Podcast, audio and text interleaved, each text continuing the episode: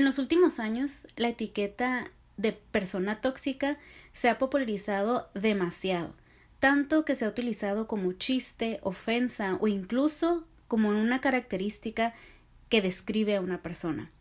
Pero ¿realmente existen las personas tóxicas?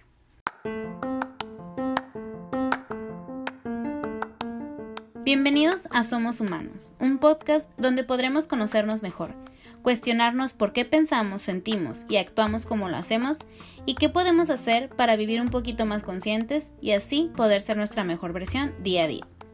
Mi nombre es Marcela Mercado, soy psicóloga y creo firmemente en que trabajar en nosotros mismos es nuestra responsabilidad y sin duda la mejor inversión que podemos hacer en nuestra vida, por nosotros mismos, nuestros seres más cercanos y el mundo en general. Bienvenidos. Les quiero confesar que cada que leo o escucho persona tóxica, algo dentro de mí se enciende y me dice, Marcela, ¿qué esperas para hablar de este tema en el podcast? Así que por fin llegó el día en el que voy a hablar de este tema tan popular y de verdad me di a la tarea de leer y escuchar mucho de lo que hay en Internet sobre este tema de las personas tóxicas y lo hice a forma de investigación para encontrar mi punto de partida, para saber desde dónde voy a explicar, mm, qué cosas voy a, aclarar o cuáles voy a desmentir.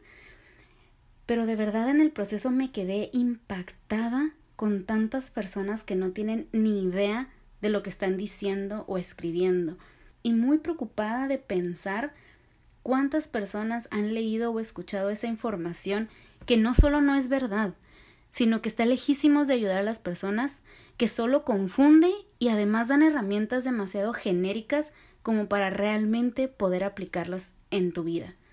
La verdad es que hay demasiado que analizar en este tema, pero en este episodio me interesa ser muy concreta para que te quedes con una idea clara y con herramientas muy prácticas que puedas aplicar en tu día a día con cualquier persona que te relaciones, pero en especial con las que te cuesta trabajo. Antes que nada, me gustaría aclarar que clínicamente el diagnóstico de persona tóxica no existe. No hay ningún diagnóstico en ningún manual de psicología o psiquiatría donde puedas encontrar algo así. Quizá algunas de las señales, y lo digo entre comillas, que te proponen para detectar a estas personas tóxicas sí formen parte de los criterios de algunos diagnósticos, pero uno o varios criterios no son suficientes para cumplir con un diagnóstico. Es decir, para que un psicólogo o un psiquiatra pueda dar un diagnóstico, existe una lista de criterios o síntomas, por así decirlo, que deben estar presentes en la persona. Así que por favor, no hagas ni sigas ninguna lista o prueba de Internet para saber si eres o no eres tóxico o si esa persona que tienes en mente es o no es tóxica.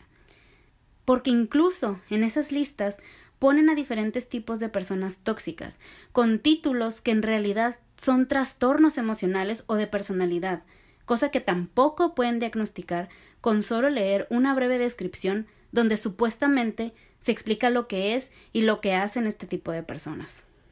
Además, para hacer un diagnóstico no es suficiente una prueba, se deben utilizar diversas pruebas estandarizadas. ¿Qué es esto?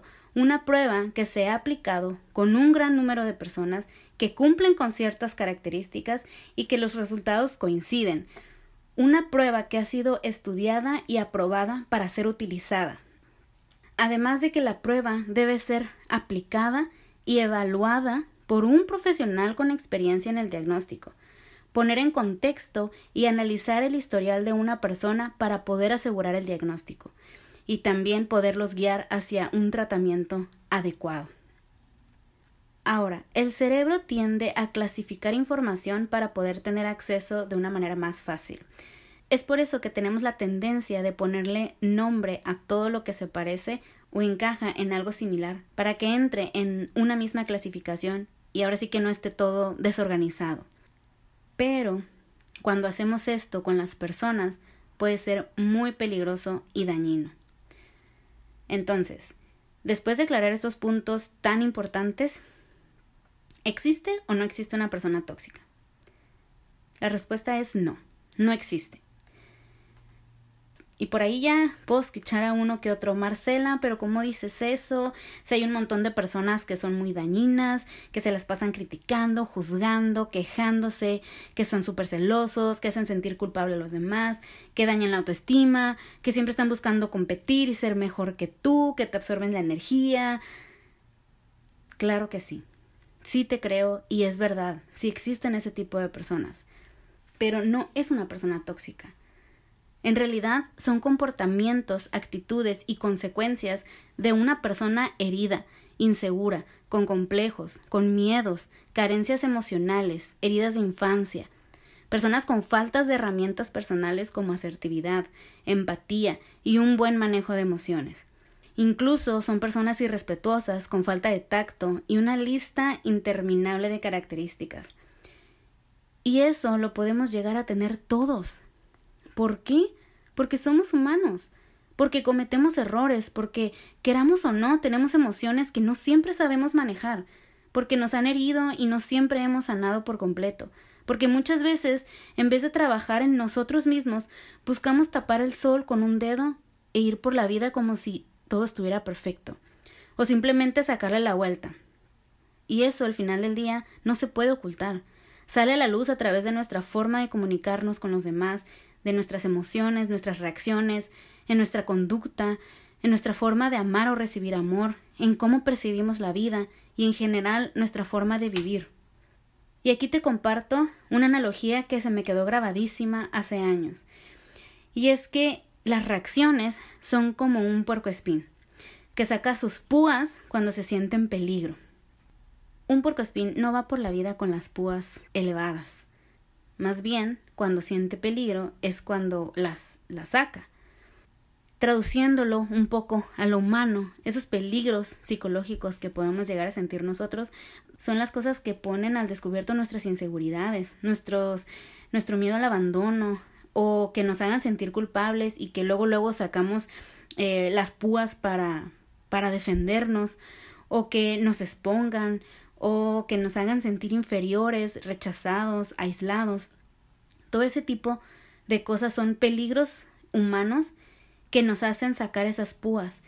Las púas pueden ser burlas, insultos, gritos, golpes, celos, quejas, críticas, todas esas cosas que puedan defendernos de ese peligro que estamos sintiendo cerca.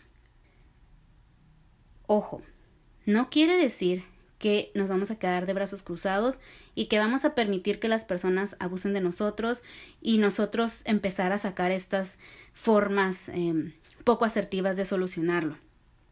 Tampoco voy a permitir que se porten conmigo de una manera hostil o yo ser hostil con los demás. Y tampoco llegar a la conclusión de que pues así son y ni modo los tengo que aguantar. O si es en mi caso, llegar a decir pues ni modo, así soy y que me quiera el que me quiera, porque no es el punto. Aunque tengo la ligera sospecha de que si escuchas el podcast Somos Humanos es porque eres una persona que busca tomar acción en la medida de lo posible, pero sobre todo de manera consciente e informada. Pero sí creo que es súper importante que tengamos en cuenta todo esto, porque en la mayoría de los artículos y los podcasts y todo cuanto hay en, Internet acerca de las personas tóxicas, la conclusión es que debemos alejarnos. ¿Y qué sucede? Que vamos por la vida etiquetando de tóxicos sin fundamentos ni bases reales y estamos con la idea de que tenemos que alejarlos, excluirlos, ignorarlos y demás. O bien también hay otras fuentes que toman una postura que te hace cuestionarte si no serás tú la persona tóxica, que tú tienes la culpa si hay personas tóxicas en tu vida porque pues no las alejas. O que tienes que ser tú quien cambie porque si cambias tú cambia todo. Y no, no es así. Ni toda la culpa la tiene el otro, ni toda la responsabilidad es mía. No importa que sea tu mamá, tu papá, tus abuelos, tus tíos, hermanos, amigos, pareja, la familia de tu pareja, compañeros de trabajo, jefe, los líderes de cualquier grupo al que pertenezcas, profesores, quien sea. Y te lo repito, ni toda la culpa es del otro, ni toda la responsabilidad es mía. Y algo súper, súper importante aquí, y de verdad, si solo te quedas con una cosa, que sea con esta. Si corres peligro físico o psicológico, estamos hablando de violencia, acoso o delitos. Y esto no entra en esta supuesta clasificación de persona tóxica. En realidad, estamos hablando de problemas más serios que requieren ayuda tanto legal como de salud. Pero si ese no es tu caso y estamos hablando de personas que son difíciles de tratar, que buscan llamar la atención, que sientes que te roban la energía por su negatividad, por sus quejas o sus críticas, o que son personas que normalmente se hacen las víctimas en todo cuanto les pasa, o que siempre están buscando la forma de competir contigo y demostrarte que son mejores que tú, o que la amistad se siente como que se trata más de ellos y no de los dos, o que siempre buscan tener la razón, que no toman en serio las cosas, que toman a burla tus metas o tus emociones y no te escuchan cuando quieres compartirles algo, o que simplemente chocas constantemente con estas personas, aquí te dejo una serie de herramientas que podrás aplicar en tu día a día. La primera de ellas son los límites. Los límites básicamente son las reglas del juego. ¿Cuál juego? Pues nuestra relación, ¿no? Y aquí una relación no me refiero nada más a una de pareja. Está la relación laboral, está la relación de amistad, está la relación familiar. Entonces cualquier relación, de alguna manera, para entenderlo un poquito mejor, podemos llamarle pues ese juego, ¿no? Este juego es de dos. Entonces, los límites son esas reglas que tú vas a poner de qué permites y qué no permites. Los límites no siempre se ponen desde el primer momento porque hay cosas que van saliendo sobre la marcha y si tú necesitas poner ese límite, tienes el derecho de hacerlo en el momento en que, en que suceda o en el momento en que lo sientas. Y la mejor forma de hacerlo, pues es con asertividad, con firmeza y con respeto, no exigiendo o a la defensiva o de forma grosera, porque entonces ahí estás faltando tú el respeto a la otra persona y pues ya nos estamos poniendo del otro lado, ¿no? Y aquí te voy a poner varios ejemplos para que puedas identificar qué es un límite o cómo lo puedes poner. Es muy común que aquí en México sobre todo que la gente sea muy carrilluda o burlones, de todos sacamos una broma. Y bueno, hay bromas más pesadas que otras y hay personas más sensibles que otras. Hay personas que definitivamente no aguantan ni un chiste, ni un sarcasmo, ni una carrilla. Y hay personas que aguantan demasiado y hasta te sacan más de lo que tú dijiste y, y es un cuento nunca acabar, ¿no? Pero pues se aguantan, pues es, cosa de ellos, ¿verdad? Pero si tú eres una persona que no le gusta ese tipo de, de curas, por así decirlo, tú puedes poner ese límite y tú puedes decirle, ¿sabes qué? A mí no me gustan este tipo de, de carrillas porque no entiendo los chistes o no me gusta, me sentí incómodo, ¿sabes qué? Conmigo no lo hagas. Está bien si lo haces con los demás, pero conmigo no lo hagas. Ahí tú ya estás marcando un límite.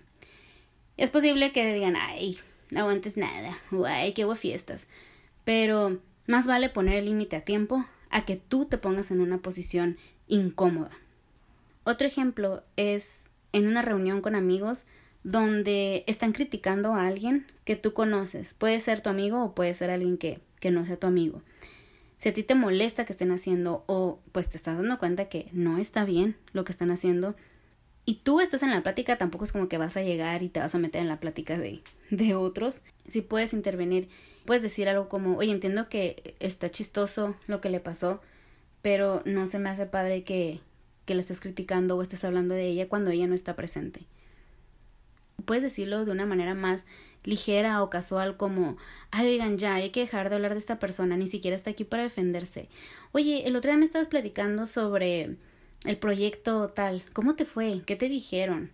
Y no sé, direccionar la plática hacia algo más productivo y que no sea de otra persona que no está presente. Otro ejemplo puede ser de alguien que demanda mucho de tu tiempo o tu atención. Si tú sientes que te pide favores constantemente o que todo lo quiere a su tiempo y forma, también tienes derecho de poner límites y decir algo como oye, sabes, no puedo hacerlo en este momento, pero si quieres que te ayude, puedo hacerlo a tal hora o tal día. O por ejemplo, también las personas que te piden favores de última hora y que pareciera que todo es urgente, pues le oye, ¿sabes qué? Me gustaría que me avises con más tiempo, porque pues me agarras en curva y pues me encantaría ayudarte, pero así no, así no puedo. Porque a veces podemos llegar a sentir culpa de que alguien nos está pidiendo ayuda y que no podemos hacer nada por ellos o podemos llegar a dejar de hacer nuestras cosas para para poder atender la necesidad de la otra persona. Pero cuando es muy frecuente que esta persona te pide los favores de último momento o que todo es urgente, pues también te toca a ti poner ese límite y, y, decir, oye, ¿sabes qué? O sea, si ves que de verdad no es urgente y siempre lo hace de esa manera, tú puedes decir algo como, oye, ¿sabes qué? Me encantaría ayudarte, pero me agarras en curva, ahorita no puedo. La próxima avísame con un poquito más de tiempo y claro que sí te ayudo. Algo así.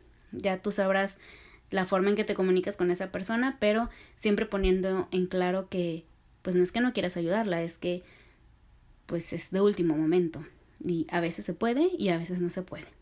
Entonces tú puedes marcar ese límite. Y ahora sí que los límites no tienen límite. Tú le puedes poner un límite a todo cuanto te ofenda, moleste, disguste, a todo lo que te ponga incómoda o que atente contra tus derechos. Y ojo, aquí es bien importante. Pon atención a los límites que otras personas te ponen a ti. Porque como diría Benito Juárez, el respeto al derecho ajeno es la paz. Y si una persona ya te dijo que algo le molesta o le incomoda, respeta. Aunque para ti no tenga sentido o solo sea cura, si te lo está diciendo es por algo. Y si queremos que nos respeten, pues también hay que respetar a los demás, ¿verdad? Con esto cerramos la primera herramienta que fueron límites. La segunda herramienta es comunicación asertiva. Los seres humanos tenemos la capacidad de comunicarnos, así que hay que disponer de esa capacidad. Si tú ves que algo no es correcto, que algo te incomoda o que esa persona está haciendo algo ofensivo tanto para ti como para otra persona o te estás dando cuenta de algo, habla.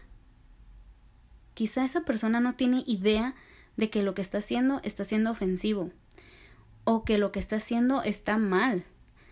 Aunque parece obvio saber como que lo que está bien y lo que está mal, el bien y el mal puede llegar a ser muy subjetivo, porque lo que está bien para mí quizás es mal para ti, o lo que está mal para ti quizás es algo bueno para mí o algo inofensivo. Entonces, también es parte de tu responsabilidad dentro de una relación comunicar esas cosas, sobre todo si son tus amigos o gente muy cercana a ti que tú sabes que pues en realidad no lo está haciendo con la intención de ser eh, mala onda, sino que pues se le escapó o de repente sí es y pues sabes que oye me di cuenta que que fulanita se sintió con lo que le dijiste como que bájale poquito con ella no como que no aguanta tanto. En la comunicación asertiva es bien importante que no asumas que la otra persona puede leer la mente no siempre nos damos cuenta de que herimos a los demás no siempre nos damos cuenta de que para la otra persona está siendo incómodo. O a lo mejor sí nos damos cuenta de que esa persona se ofendió o que herimos sus sentimientos o que se enojó, pero no sabemos exactamente por qué fue o qué fue. ¿Qué de todo lo que dijimos o de lo que hicimos hizo sentir mal a esa persona o hizo enojar a esa persona? Entonces, comunícalo. Tú tienes que decir eso que te ofendió o eso que te hizo enojar para que la otra persona no lo vuelva a hacer. Y eso también entra dentro de los límites. No hay nada más normal que entre dos personas haya conflictos o malentendidos o desacuerdos. Porque no pensamos de la misma manera, no sentimos de la misma manera y no sabemos todo de la misma manera. Y si en esa relación no hay conflictos, no hay desacuerdos, es porque uno de los dos está pensando por los dos porque uno de los dos está cediendo de más, porque se está aguantando, porque no está poniendo límites, porque no está diciendo lo que siente o lo que piensa, para evitar estos conflictos. Y para eso es la comunicación asertiva, para poner límites, para entender al otro y para que te entiendan a ti también. Básicamente, para estar en el mismo canal. A veces cuesta hablar con algunas personas y es que una barrera muy grande para este caso de las personas tóxicas puede ser el miedo a la reacción que tenga esa persona. Y bueno, aquí yo te invito a que analices un poquito. Si nunca has intentado hablarlo y te estás guiando más por el miedo, quizá te puedas llevar una sorpresa y si intentas hablarlo, sale mejor de lo que esperas. O en el peor de los casos, no sale tan feo como te lo estás imaginando. Y si ya lo has intentado, quizá puedas buscar otra forma de comunicarte, analizando sus estilos de comunicación y las barreras que pueda haber entre ustedes. Todo eso te lo explico muy a detalle en el episodio 4 que se llama Hablando se entiende la gente. Y con esto cierro la herramienta número 2, que fue comunicación asertiva. La tercera herramienta es inteligencia emocional. ¿Qué es la inteligencia emocional? A grandes rasgos es conocer, identificar, manejar y expresar tus emociones y las de los demás. Cuando alguien trabaja sus emociones y sabe identificarlas y sabe manejarlas, aprende a no tomarse las cosas personales. ¿Por qué? Porque al tú trabajar tus emociones te das cuenta que hay muchas cosas que no tienen nada que ver con el otro o con el exterior, sino con heridas tuyas, creencias tuyas, situaciones personales que te hacen explotar en el momento que alguien se te atravesó y, y ni modo le tocó la bomba. Y entonces entiendes que no siempre que una persona explota contigo necesariamente es porque tú tuviste la culpa o porque algo que tú hiciste. Y para ejemplificar esta parte de no tomártelo personal, voy a poner como en contraste una indirecta versus una acusación directa. ¿Qué es esto? Una indirecta la puede aventar cualquiera y tú decides si la cachas o no.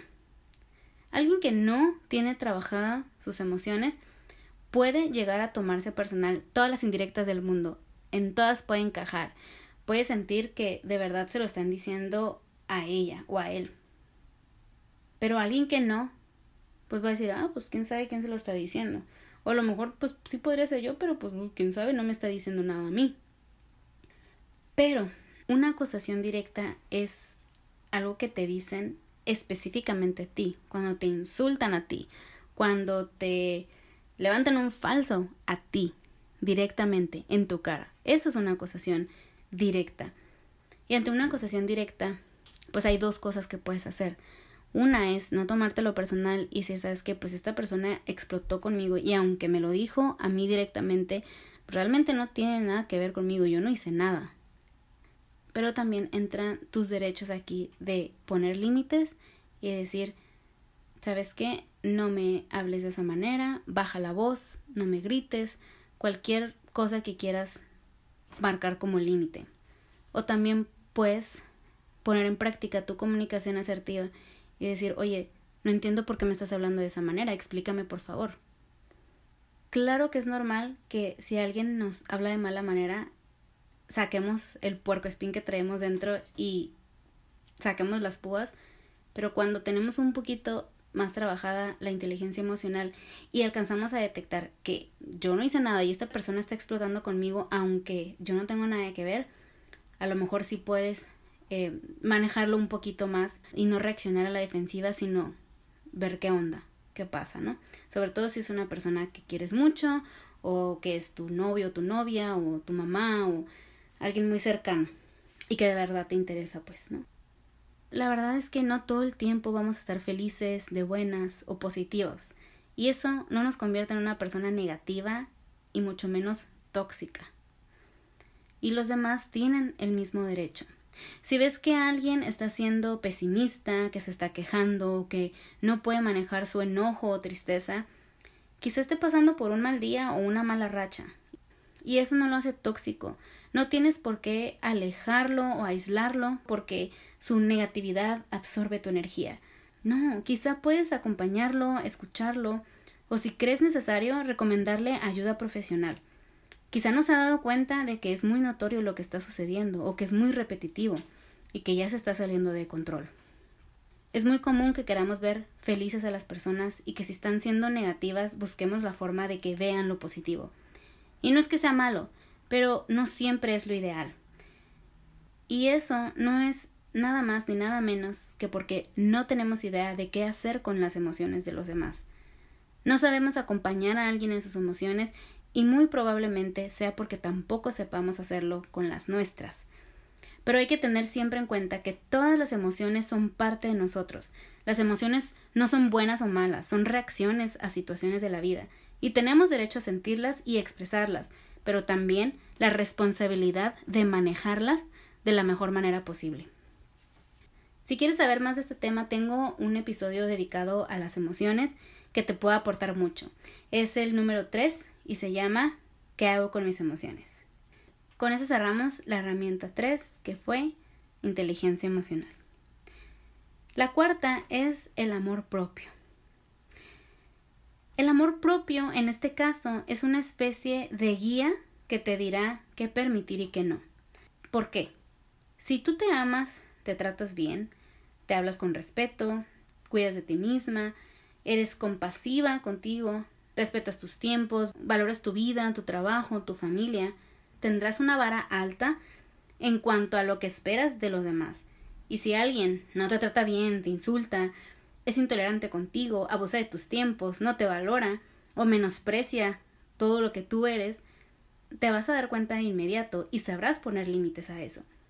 Pero si, por el contrario, no te amas, te tratas mal y con poco respeto, es muy probable que permitas los abusos, insultos o atrevimientos de otros, porque tu autoestima es baja. Y aquí quiero aclarar una vez más que no importa si es tu mamá, tu papá, tus abuelos, tus tíos, tus hermanos, quien sea, no le debes más respeto a otro del que te debes a ti misma. Y te pongo algunos ejemplos para que lo pongas más en contexto, el amor propio. Los celos en una relación. Creo que lo que más se ha escuchado sobre esto de las personas tóxicas es la novia o el novio tóxico. Y es bien común que lo que lo normalicen y digan como que ay, tu novia tóxica o ay, ya te habló la tóxica o cosas así, pues. Y la verdad es que si tu relación tiene este tipo de comportamientos de alguien que es inseguro, que es posesivo o que es codependiente, no es una relación saludable y no te conviene estar ahí. Y si tienes suficiente amor propio, sabrás que no es lo que tú te mereces. Y definitivamente que esa persona no está bien emocionalmente ni psicológicamente y que debe ir a terapia. Otro ejemplo son los insultos. Cuando tú tienes la, autoestima baja, un insulto puede hacerte cuestionar tu valía. Puedes hacerlo tuyo de tal manera que se vuelva verdadero para ti. Cuando tú tienes la autoestima alta, sabes que ese insulto no es verdad y te molestas y tratas de poner ese límite porque no es verdad. Otro ejemplo es evitar poner límites porque la otra persona te puede dejar de amar. Si la persona te ama de verdad, va a respetar ese límite, precisamente porque te ama. Si por el contrario se enoja, es porque no te ama. Y entonces no es que te deje de amar, es que simplemente va a salir a relucir que no te ama de verdad.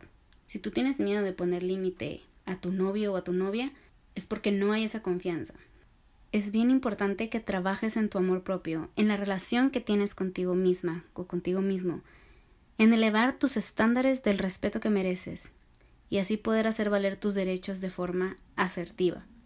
Porque tampoco se trata de exigir siendo agresivo, porque ahí estás pasándote al otro lado y te estás convirtiendo también en una persona que hace daño.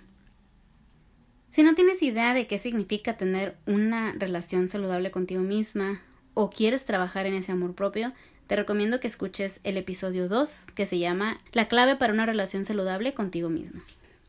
Hasta aquí la cuarta herramienta que fue amor propio. La quinta es distanciamiento emocional. Esa es una herramienta útil para una persona que quieres, que es de tu familia o que te es imposible dejar de ver. Y aquí no te alejas, pero te distancias emocionalmente. ¿Qué significa? Evitas contarle cosas muy personales o que puedan utilizar en tu contra o hacer burla de ello. Cuando tú decides tomar este distanciamiento emocional es porque has entendido que esa persona actúa de cierta manera y que eso no tiene nada que ver contigo. Es decir, no lo tomas personal. también aceptas que tú no puedes cambiar a esa persona y que no lo hará hasta que decida hacerlo. Y aquí también entran las personas que son muy competitivas y que a lo mejor tú ya les has dicho que hacen eso y no paran de hacerlo. Pues ahora sí que qué más da si su casa es más grande que la tuya o si corre más rápido que tú o lo que sea. Haz esa distancia emocional y no le des no le des valor a eso que, que está diciendo o está haciendo. Esto, si tú ya pusiste límites, si tú ya lo hablaste, si tú ya hiciste cuanto pudiste y sigue igual, bueno, entonces ahora toca a lo mejor este distanciamiento emocional.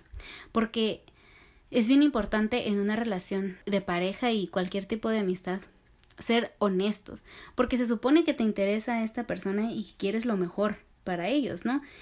Y también pues buscan crecer juntos. Y parte del crecimiento también es hacerle ver al otro los errores que está cometiendo o si está tomando un mal camino, porque es tu amigo, es tu amiga y te importa.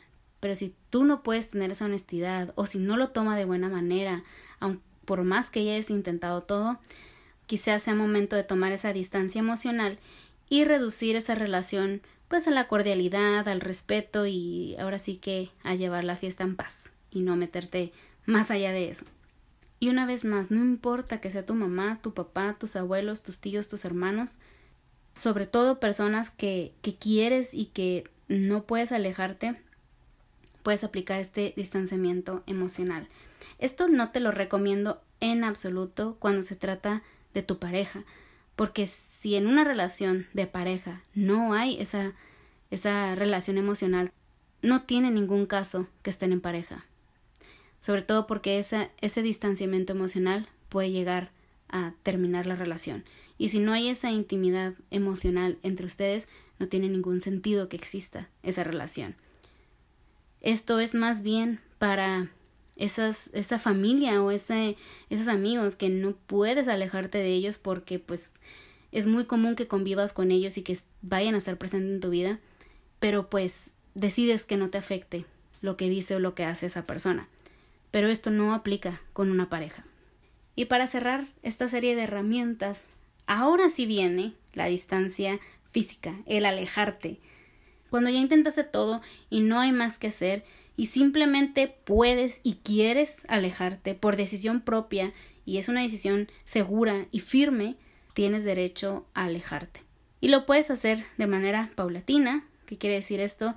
poco a poquito puedes empezar a frecuentar menos a esa persona, a tardarte más en contestar mensajes, o cuando veas a esta persona que sea por menos tiempo, o que sean momentos muy específicos, o también puedes hacerlo de golpe. Si es posible y es seguro que hables con esa persona abiertamente, puedes decírselo y puedes despedirte de esa persona, darle las gracias por todo y, y da tus razones. Esa persona de alguna manera merece que le digas, pues, y que no nada más desaparezcas. Pero si no es posible que hables con esa persona o no quieres hacerlo, también estás en tu derecho de solamente alejarte y ya. Hay que estar súper conscientes de que una relación es de dos, por lo tanto, ni la culpa es toda tuya, ni la responsabilidad es toda mía. Y aquí quiero repetir que si corres peligro físico o psicológico, estamos hablando de violencia, acoso o delitos, y esto no entra en la supuesta clasificación de persona tóxica. En realidad estamos hablando de problemas más serios que requieren ayuda tanto legal como de salud.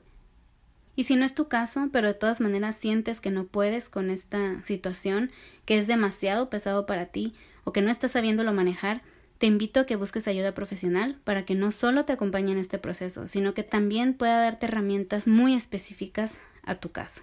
Si hay un episodio que me gustaría que todo el mundo escuche es este. Porque de verdad estoy impactada con tanta información que hay afuera sobre esta falsa y dañina etiqueta de persona tóxica.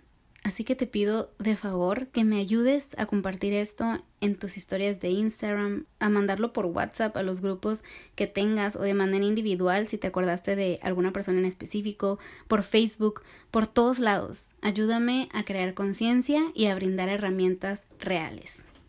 Espero que este episodio haya sido de mucho valor para ti. Si crees que puede servirle a alguien, compártelo. Y recuerda que puedes repetirlo las veces que quieras. Gracias por acompañarme un episodio más. Hasta el próximo. Si en este episodio te surgió alguna duda, pregunta o se te vino a la mente algún tema en especial que te gustaría escuchar aquí, me encantaría que me escribas a Instagram, me vas a encontrar como Marcela Mercado y yo voy a estar encantada de incluirlo en mi lluvia de ideas.